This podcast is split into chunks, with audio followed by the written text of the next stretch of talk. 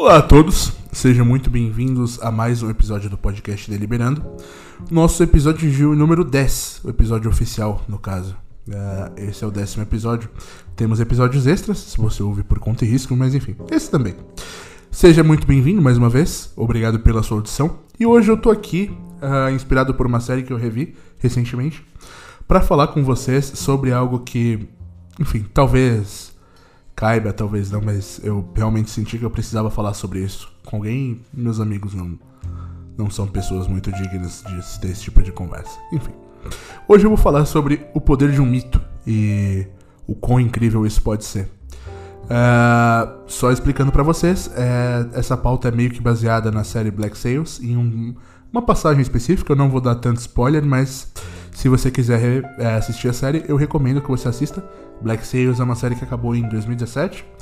Tem na Netflix, são quatro temporadas de 10 episódios. É. Cara, é absurdo. É uma das séries que me deixa triste de, enfim, as pessoas não terem dado a atenção que ela merecia. Bom, então, antes de mais nada, acho que eu preciso contextualizar vocês. Black Sails é uma série que conta a história uh, da ilha de Nova Providência, né? Da, da parte do complexo de Nassau Uh, entre ali os anos de 1705 a 1709, 1710. E ela se passa, como vocês bem devem imaginar pela época, contando a história de piratas. É toda uma série baseada no livro do Robert. Eu esqueci o nome dele, mas é Treasure Island. Você já deve ter lido Treasure Island, então. Enfim, se você não leu Treasure Island ou A Ilha do Tesouro, é um excelente livro de pirataria não sei por que você não gostaria. Mas em certo momento da série, lá para a terceira temporada, exatamente no episódio 10, a gente lida de fato com a construção do mito. Não existia uma coisa e ela passa a ser uh, criada ali. E esse mito é criado por um personagem que precisa uh, de certas movimentações e ele cria esse mito para inspirar pessoas e para amedrontar pessoas. E você vê esse mito sendo criado e você vê imediatamente ele já tendo poder, ele já recebendo poder, e ele já atribuindo poder a, ao alvo do mito, que nunca foi informado sequer. Uh, ele soube depois, e de fato ele usou o que lhe foi atribuído para conseguir vantagens e conseguir coisas, mas no momento disso ele não teve simplesmente opção, ele simplesmente foi atribuído ao mito e isso aconteceu. O que eu quero dizer com isso? Uh, primeiro de tudo, para que um mito exista é preciso basicamente duas coisas imaginação e pessoas que acreditem. Se houver quem acredite, você já tem um processo. E se você tiver imaginação suficiente para contar uma boa história, você fez o restante do processo. Uh, vou dar dois exemplos para vocês de mitos que são mentiras enormes que as pessoas acreditam. primeiro deles, eu lembro que eu ouvi a primeira vez quando eu era testemunha de Jeová.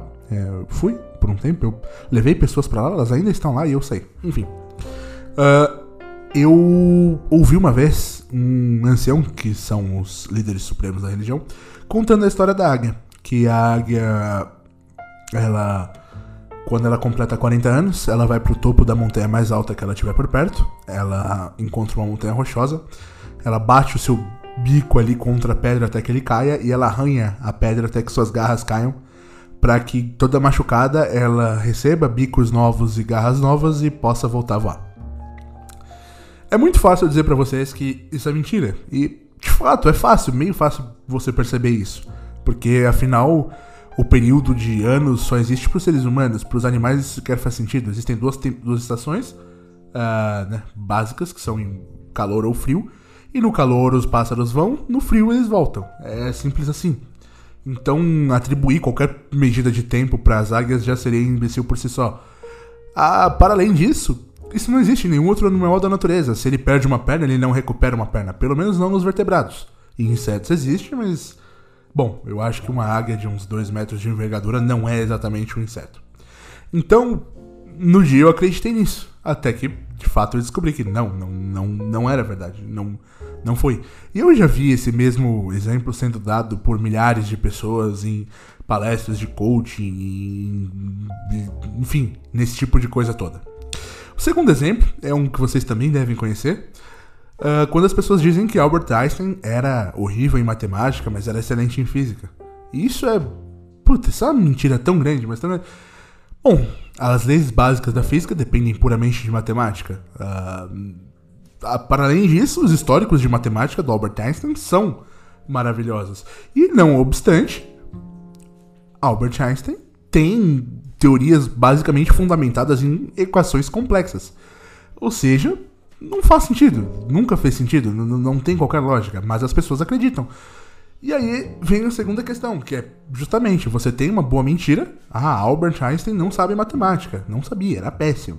E você tem as pessoas querendo acreditar, poxa, se Albert Einstein não sabia matemática e ele conseguiu chegar onde chegou, eu também consigo. Eu também me motivo. Se a águia com 40 anos ela vai lá e troca de bico, eu também consigo. Eu vou lá, eu vou, eu vou mudar minha carreira com 40 anos. E veja, embora o impacto dessas mentiras enormes, desses grandes mitos contados, seja positivo, necessariamente você está fundamentando as coisas em mentiras. E é justamente isso que a série fala sobre. Uh, sobre essas mentiras, sobre o poder que elas podem ter, até o ponto em que elas deixam de ser mentiras. E aí, fudeu, tá ligado? Aí fudeu. Uh, eu não posso dar spoilers sobre a série, mas isso é abordado. Isso é abordado em outras obras também. Mas o que eu quero dizer com isso é o seguinte: nós vivemos num país, uh, ou você fala a língua de um país, que tem gente que ouve de uns países meio estranhos, não sei, vocês, ou vocês estão usando uma VPN muito cabulosa, ou enfim. Mas nós falamos a língua de um país cujo presidente é chamado de mito. É, né?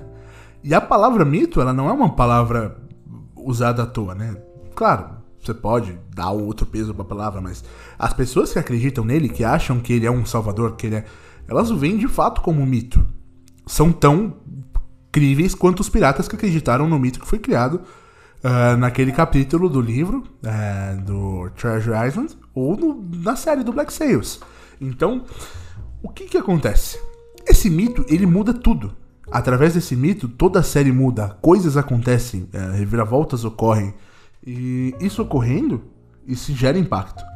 E o status de mito que o nosso ser humano atual recebeu também tem mudado muita coisa. Nem todas para melhor, a maioria para pior, a grande maioria, mas tem mudado muita coisa. E nós temos que tomar muito cuidado com esse tipo de mito. Muito extremo cuidado. Porque mitos são coisas que você não pode combater. Você não tem como dizer para um mito não é. Porque se você disser não é, as pessoas vão te pedir provas de que não é. E veja, é muito mais fácil você provar o que algo é do que algo não é.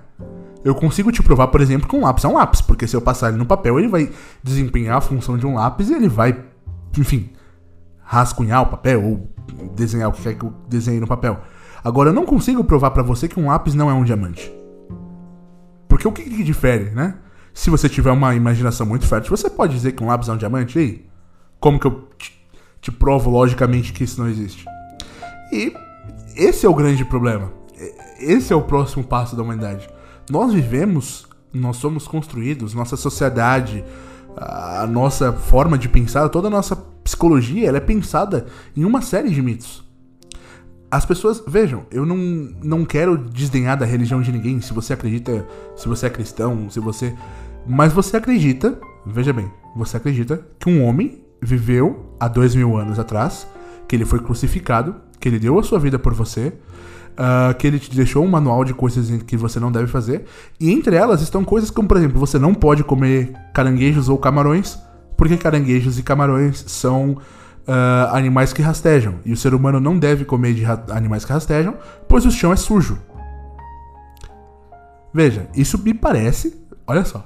Não vou ofender sua religião, mas eu vou usar a lógica que isso me parece muito mais uma forma de nós criarmos uma metodologia de impedir que pessoas comam coisas do chão.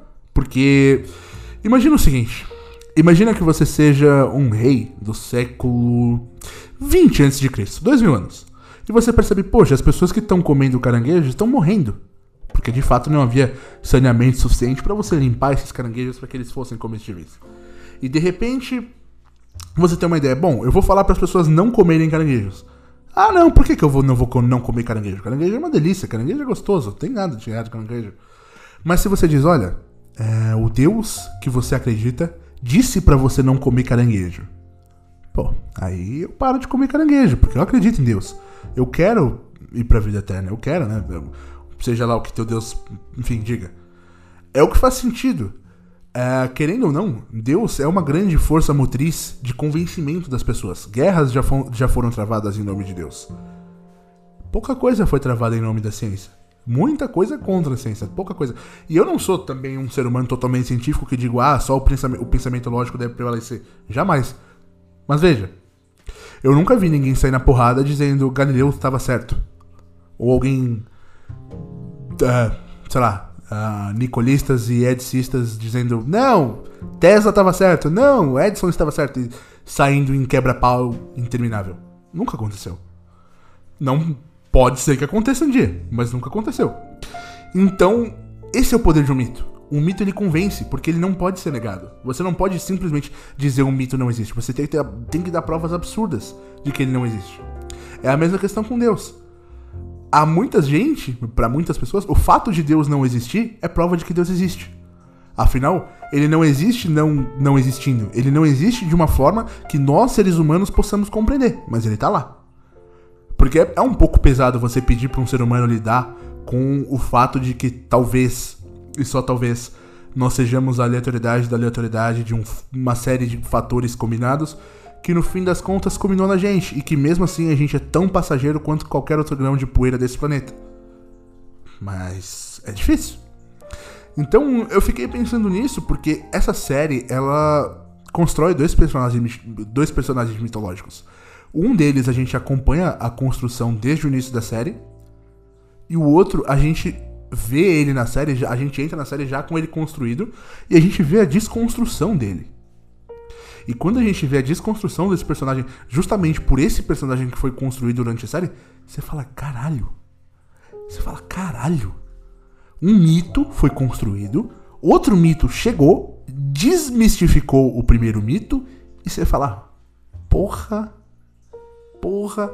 Então assim, se essa, esse episódio desse podcast não te serviu para te convencer de qualquer coisa, para te fazer pensar em qualquer coisa, pelo menos vai lá e dá uma chance para Black Sails. Eu sei que você vai gostar. É uma excelente série. Uh, tem cenas. Puta. Eu não tenho como não dizer isso sem dar spoilers, mas existe um pirata que é enforcado uh, na terceira temporada que você. É um, é um discurso que é válido até hoje. É um discurso que vai ser válido daqui 200 anos, embora a pessoa não seja totalmente limpa.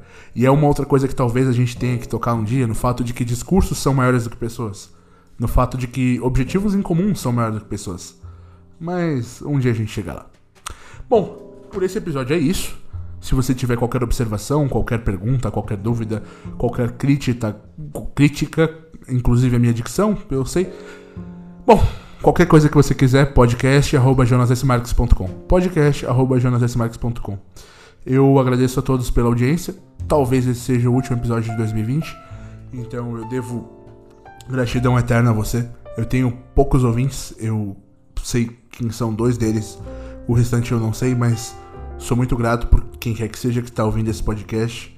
Uh, ah, 2020 foi um ano terrível. Eu fiz coisas terríveis, eu recebi coisas mais terríveis. Eu, enfim, e sobreviver e estar tá aqui para gravar esse podcast é, é uma das coisas que me me, me fortalece, de certo modo. Então, muito obrigado a todos. Se você quiser, tem as notas do episódio aí com os contatos todos certinhos. Abraço e até a próxima. Feliz ano novo e se eu voltar antes, eu dou feliz ano novo de novo. Tchau.